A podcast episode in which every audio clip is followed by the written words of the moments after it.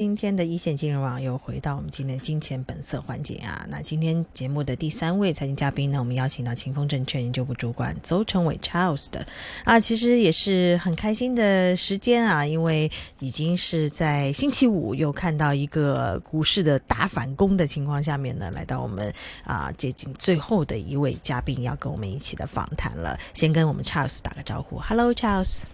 哎，Hello，主持人，你好，你好，你好，你好。我刚刚说这个大反攻，您同意我的这个说法吗？呃，算是比较大的反弹吧，也不算反攻。呃，就不要讲的这么的正面，对不对？因为谁知道下个礼拜会发生些什么样的一个事情啊？那今天你自己在盘面上面的呃初步的那个感觉是有到了让大家觉得说信心回来的这种状态吗？还是不要过早的去乐观会比较好？对，主要情况就是有有一些这个正面的新闻嘛，包括美国的这个债务上限解决了之后呢。那么加息呢，有可能，呃，一周之后的加息可能是不加的，或者是不加的风险，呃，这个概率是又提高了嘛？嗯。那么再加上这个人民币又是比较企稳之后，这些所有的因素加在一起，嗯，那导致呢本身港股跌的是也是比较厉害的一个一个情况。嗯。那么，那么今天那么资金，但是我们其实可以看到，就是嗯，北水其实是在流出的。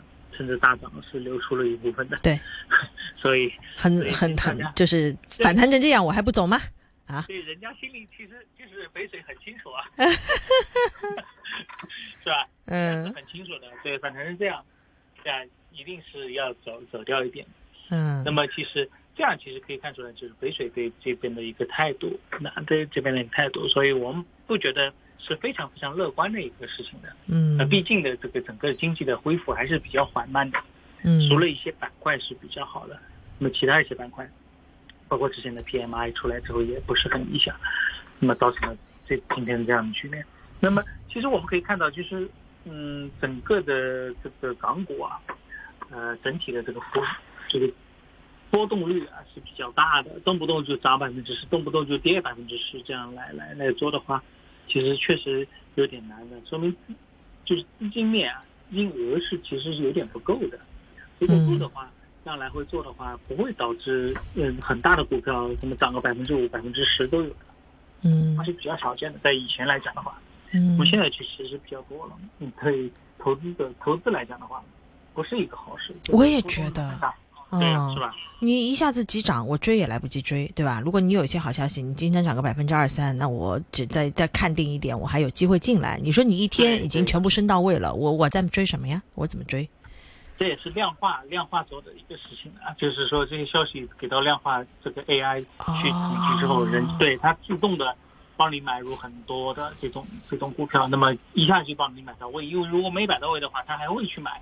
他认为这个价格就是买到位了，这个价格，所以呢，现在做起来是有一点困难的，因为就像今天这种情况，你根本没有没有机会去买，对，对，除了你一开盘你就进去买，一开盘而且还是呃已经涨了。的这种，对，嗯，跳空的。昨天呢，要要昨天就是要昨天觉得说很有机会，而且是非常有信心的，昨天啪大举大举进军，那你怎么能够预测到今天会是这样的反弹呢？呃，也预测不了，确实预测不了。只有等新闻出来了之后呢，那个 AI 才会大量的去进。你人人手、人工、人工操作的话，没有这么快，也没有这么、这么、这么、这么平缓的这种上升的这种情况啊。所以这这个都是因为量化出来之后呢，呃，然后量又不足，导致了这种大起大落的情况。嗯。我也不喜欢这种状态，但是不喜欢也是我们要面对的一种情况啊。我们 要与龙共舞嘛。那同样的，就是其实在说到的一个情况是，呃，A 股今天也某些程度被认为叫做什么吹响反攻号角，对吧？因为也是高开高走的这样的一个状态，甚至是觉得是收复了本周的失地。其实，在过去的这一段时间，大家对于 A 股的疲弱的表现，以及 A 股是不是已经进入到一个值得去抄底的。这样的一个讨论其实也是蛮多的，那你自己会觉得说和港股的那个，呃，整个的一个盘面比起来，A 股是呃让人觉得说今天的这个反弹是和港股是处于差不多的这种信号下面的这种反弹吗？那倒没有，A 股反弹就弱了很多。如果真的是想这个认为是这个是反弹的话，哈，呃，其实是弱了很多的。我们可以看这个港股是涨了四个点呢。对啊，一千 就是一千五百亿的成交涨了四个点。上证才百分之零点七九，还是在三千二这个区间呢。嗯嗯，只是高开低高开高走，量也没有破了一一万亿啊，是不是？那是什么情况呢？是是同样的这个反弹，我们认为的反弹的预期，或者说反弹的原因，它它没有能够在 A 股那边形成这样的一个反弹的。这个要要这个要讲到，就是 A 股和港股其实有一点区别的。那么港股的基本面是在 A 股这边的，但资金面是在国外那边的，就是啊，我以为是倒过来，啊，我以为资金面是在 A 股这边。资金面是是境外，还是境外资金？嗯，对，所以所以它这个怎么讲呢？跌是同步的，涨有可能不是同步，啊，而且港股更受境外境外的这些消息的影响，受这些消息影响更大一点。那么 A 股呢，主要受国内政策的一些呃影消息影响大一点，对吧？国内出一个什么新能源汽车的政策，那么新能源汽车就会涨；出个房地产利好的政策，房地产。整个的产业链都会涨，所以这个是两个完全不同的市场，大家要区别对待一下。嗯，那 A 股这一边，你自己会觉得信心未必完全回来了，会有这种感觉吗？呃，A 股可能过一段时间又要讲这个三千三千点保卫战了啊！真的？怎么就这么多年就没有变过呢？就这个地方也是，就是一个坎呢。而且就是 A 股的融资。融资的量啊，就是它现在的抽水程度是比较厉害的。那么前两天那个南方航空又这个融要融资定增这个一千一一百多亿吧，一百七十几亿好像是是吧？嗯，那就很多的就是把这个当一个蓄水池，那么也没有这个很好的一个退出机制。退出有，现在是有，但是呢还没有开始退。把那些清掉之后呢，才有有可能去大的发展。而且 A 股里面。很大市值都是一些国有银行、国有资源股啊，这种也是千年不涨的啊，就很很周期的股票在 A 股里面是很多的那种，嗯，所以它三千点也是正常的，也是正常的，嗯，拖累了很多这个就是这个指数的增长啊，但结构性的增长这么多年也是有很多的一些结构性的这个股票，尤其是消费类的股票涨的是很多的，比如说茅台啊、美的啊、格力啊，都是。涨了几百倍的，甚至甚至上千倍的，有有有啊，是吧？伊利啊，这些是有这样的机会的，是有有机会的。嗯，这个这个当然是跟中国整体的经济实力不断上升是有关系的，也就是处在这种经济蓬勃发展阶段，这种股票就出来了，这也是正常的。那么到现在今天为止呢，中国已经这个庞然大物了，那每年的 GDP 今年预计期望是目标是这个五点五。啊，跟以前已没法相比了。那么，如果能达到这个目标，其实已经是非常非常了不起，也是很不错的。那么，如经济还要往上那么增长，比如说这个啊，很多的这个产品，比如说这个什么以前的彩电、冰箱啊、洗衣机，家家户户基本上都有。现在在推广的话就很难了。对啊，我们可以看，对，我们可以找一些就是新的。行业的赛道比较大的，甚至是万亿级别、千亿级别的，那么渗透率开始还不是很大的这种，慢慢去做。但是呢，这种增长又不会很快了，不像以前我们中国三十年完成人家发达国家一百年干的事情，对不对？比如说这个城镇化，人家真的是用了一百年，我们只用了三十年，对吧？嗯。还有这个汽车的这个保有量或者是怎么样，人家也是慢慢上来的，那我们就是很快，但这种很快。包括这个房地产也是的，我们一九九零年的时候，人均的房地产这个面积大概就几平米，现在是全国是三十几平米。哇，好厉害！那么人家人家是花了一百年时间才做到这一点的，所以现在这样的情况下呢，肯定是中国加了杠杆的，也是这个有泡沫的，那么可能是要需要一段时间把这个泡沫挤出来。在在这种挤泡沫的状况下，其实投资呢，投资二级市场股票呢，就有点。有一点了，辛苦了。再比如说，对你再比如说那个牛奶啊，伊利和蒙牛，或者是这个电器，美的和格力海尔，他们的很多这个业务已经到天花板了嘛，是不是？嗯你比如说再说手机，人人都有一部，现在又换的少了，对不对？不像以前没有没有那么多手机，人人都需要一部的时候，对吧？各种各种产业链，包括立讯精密这种做手机的，现在都一下子没有了。你看手机的产业链的股份，哪还有什么？就不要说他们了。然后你对看以前有这么多做广告的，OPPO 啊或者什么 PO 的，就这么以前这么多，现在连小米都你都不确定，其他其他更不用说。所以他们也在找增量。比如说他做以前 to to C 的，那么现在就做 to B 的，也在找增量。但这种增量的话，其实就是呃要单个独个分析了。嗯，对啊呃，在这种本身的大环境情况下，就是缓慢发展情况下的话，在找里面的能高速增长的，其实是非常考验功力的一种行为，功力非常考验功力。嗯，那会会觉得难吗？就是还要找到一个蓝海，或者是有这样的产业链级别。你想看，车也也没有了，对吧？然后那个 啊车还还有还有还有，然后那个房地产那边，就其实大的一个整类的很多的产业链都已经被想到了嘛。现在就是要去想一些还没有想到的。其实有，但是呢，呃，会就是波动比较大，因为你现在没有渗透率。比如说我们讲 AI 的话，对，那你我们可以看到，其实一月一季度季报出来那些 AI 关联的，它的这个基本面并不是很好，对对不对？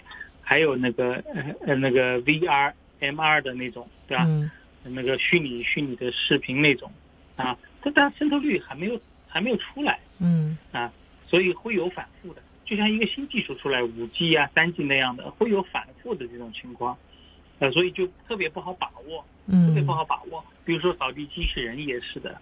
那么现在经济下行的话，嗯，买的人就比较少了，买的人比较少了。这些都是一些大的大的这个单品的，大的单品的，嗯，嗯包括新能源呐、这些，呃，已经新能源发电之类，太阳能啊，都是这个竞争非常激烈了，都开始降价了，锂电池啊之类的，这些都是在就是发展过程当中一定会碰到的这些事情。所以我们现在也可能是在这个去杠杆、挤泡沫，在供给侧做改革，那需求侧其实是比较少的。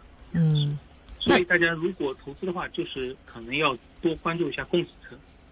哦，不能说是下半年指望需求侧那边有一些特别的一些刺激的政策啊，派对钱呐、需求侧估计也是很难很难，嗯就是发挥到需求侧这一块，只能从供给侧这块做看看。嗯，这也是接下来可以找的一些方向啊。我自己今天其实早段的时候，就是一方面市场当然今天很炙热了，但我自己早段的时候看到一个新闻，其实我是有一种很唏嘘的感觉。我不知道那个陈伟有没有留意到这个消息，就是广发证券和香港有一家叫做汇理集团，就是编号是八零六的汇理集团，他们公布了一个公告，然后广发呢就会是以呃低于十亿元人民币、十亿元人民币的总对价呢来购买汇理，大概是百分之二十的这个发已发行股份啊。那当然最后的股票的数量啊比例是以交割的时候为准。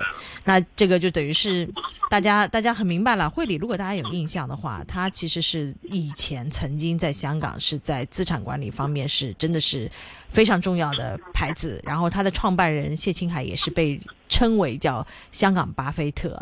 那曾经我遇到的他们那个里面的朋友，真的是赚的非常的多，这个真的是实话，就是他们他们真的是很很嚣张的这样的一个在香港非常有地位的这样的呃资产管理公司。那我突然看到它的呃这个叫卖盘吗？或者说就是它的一个整个的股权的变动，然后然后包括在过去的这一段时间，其实已经很少有人提到汇理在香港这边的名号了，就多多少少会有点唏嘘吧。就尤其是看到港股在过去的这一段时间都在说，哎呀，这么多年都没有怎么涨过，我觉得好像像是一个时代结束的这种状态。那是可能的。嗯啊，汇理我我也我也看过，它最最高峰的二零一七年，呃，资产管理资产大概是一百七呃六十几亿美金，嗯。那么现在大概是四十几亿美金，所以呃其实是呃跌幅比较大的，嗯。而且它它的理念就是呃价值投资和重仓中国就中国的理念，对啊，所以呃确实，嗯环境这这样的环境下呢，他没法做得好，而且可能就是他的客户都是一些境外的客户，嗯所以可能这个资金第一个抽逃比较厉害，第二个这个本身的缩水也是比较厉害的。嗯，那么广发买它呢，主要是买通道，广发是不会买它的手上的一些资产，资产可以拿走，因为广发在这个境外的通道是是有点问题的，本身自己的通道是有点问题的，所以像他想买通道，可以做这个境外的这个。哦，啊，他是只是做一个这个这个行为。哦，对他呢，对他本身会里的一个资产管理呢，他并不是啊太在意的，他想自己做的，想自己做的，这这个这是一点。那么资产管理呢，呃，我们可以看到巴菲特的话，你讲的刚刚讲到巴菲特，那巴菲特确实很厉害，确实很厉害，他在全球范围内的范围内的配置呢，呃，有时候看上去。莫名其妙，没有对莫名其妙，或者是根本想不通。但是你你拉长了时间线，就像他投比亚迪那个时候，对吧？没人觉得会比亚迪怎么会投？什么就是什么会让你觉得比亚迪是个好公司，是值得投资的公司？但他就投，对，他就投。那么是他其实是有道理的。后来我们才发现，哦，比亚迪会做新能源汽车。他也说是我让他去做的，芒格说是我我让他去做的，那么他就做了。是吧？那么这个其实，一般人是做不到这一点的，包甚至包括会理，我觉得他也做不到这一点。嗯，是是是，我觉得这个就是差距吧。就是有些时候，我觉得就是他看的这个时间线，或者他可以得到的这个资讯，以及他在这个资讯背后做出的判断，我，我们可能只能看到这个外面的那一层，里面的很多的逻辑是有点像是就是等了过了几年再回头看。然后大家才 get 到了，就最近的一个案例就是，呃，日本他们他去日本那边的这个投资，大家都是觉得莫名其妙的。然后后来事实上是证明说，哎，好像他的点又又给他踩中了。所以，就就这个实在是就是只能说佩服啊。然后大家要去 follow 也很难，就是但是有这样的一有这样的呃这么经典的这种投资的。这种 model 在那边，我觉得也是我们市场上面大家大家都都挺挺好的，有有这样的一些 model 可以让大家来参考的一个状态。但但嗯，但其实汇理包括谢金海，他之前就是想卖掉了啊，没有卖掉，卖给海航嘛。后来海航有问出了问题之后就没有卖掉。嗯，他自己我觉得他他们公司或者他自己心里也是很清楚的这种情况。嗯，他并不是说我做的不好。那有时候资金必须得做嘛，必须得买嘛，嗯，那么就造成今天这种情况。所以我觉得他个人能力，包括整个公司的这个视野。都是没有问题的，是是是，所以我觉得也是也是看看吧，就是有这样的引入了呃新的战略股东之后，是不是像他所说的，能够聚焦在中国内地和香港的长远的发展呢？然后呃，说不定还能够更加是做大做强，有更多的协同效应，其实也是有另外的一种可能啊啊，大家也是可以再继续的关注，说不定就是另外的一个转身啦，希望是这样吧。那最后还有几分钟时间，向那个我们的陈伟来请教一下，你最近或者说下周的一些展望啊，然后你最近会关注的一些板块吧，给我们一些你你的视角的一些 highlight。那，呃，你是说港股是吗？都可以啊，我其实也是蛮好奇，你最近比如说港股，说实话挺弱，那怎么怎么怎么办？就是就是这样的话，那是不是会分散一点你的那个筹码去其他的市场或者其他的板块？这个就是有意思的一个点的了。嗯，其实港股来讲的话，因为之前，呃，我已经就是保持仓位很少，就是下降时候保持仓位很少了。嗯。那么最近我确实如果有这样的反弹，这些消息都利好的话，尤其是美国在不加息的情况下呢，我会考虑去去做一些这个，呃，仓位的再再度配置，再度配置。嗯。那么可能金融业我考虑的比较啊看的比较多一点，看的比较多一点。啊，竟然是金融业，金融业说的是像 AIA 啊什么的这这种呢，还是说的是内银啊？呃，我我我之前有有看过，就是内内保内保内保哦，那你很厉害。内保，对我记得我跟你说过是不是？我好像有一点印象。对对对，内保内保，那不是都踩准了吗？今天说的不都是什么贷款的 这个利率的下降啊等等的这些，不是那就全部踩准了吗？但是内保还是要看的，因为它可能一季度是不错嘛，嗯，可能二季度不见得行，不见得行，它这一轮就算走完了，这个还要去观察的，还要去观察的，对，还有一些怎么讲，呃，刚刚说的是内房，今天对呃在讲的是公用事业，哦公共事业，公共事业就是呃新能源发电这一块，啊、嗯。我还是看的比较多的。OK，新能源发电这一块，包括可能是火电，它是也不错的。呃，再包括一个就是电讯业行，电讯行业嗯，看的比较多一点，嗯能源行业，能源行业。这些还是比较符合港股现在的一个基调。我我自己也，觉得说，我这主对要主要讲的是港股这对一块，对对，这一块嗯啊，就这些，就这些。嗯，看看这个我们就拭目以待呗，因为反正这个。呃，接下来这个港股如果是下个礼拜能够承接这样的一个 反弹的话，那叫真的叫做六不绝了啊！看看有没有可能真的是这样。跟您说拜拜了。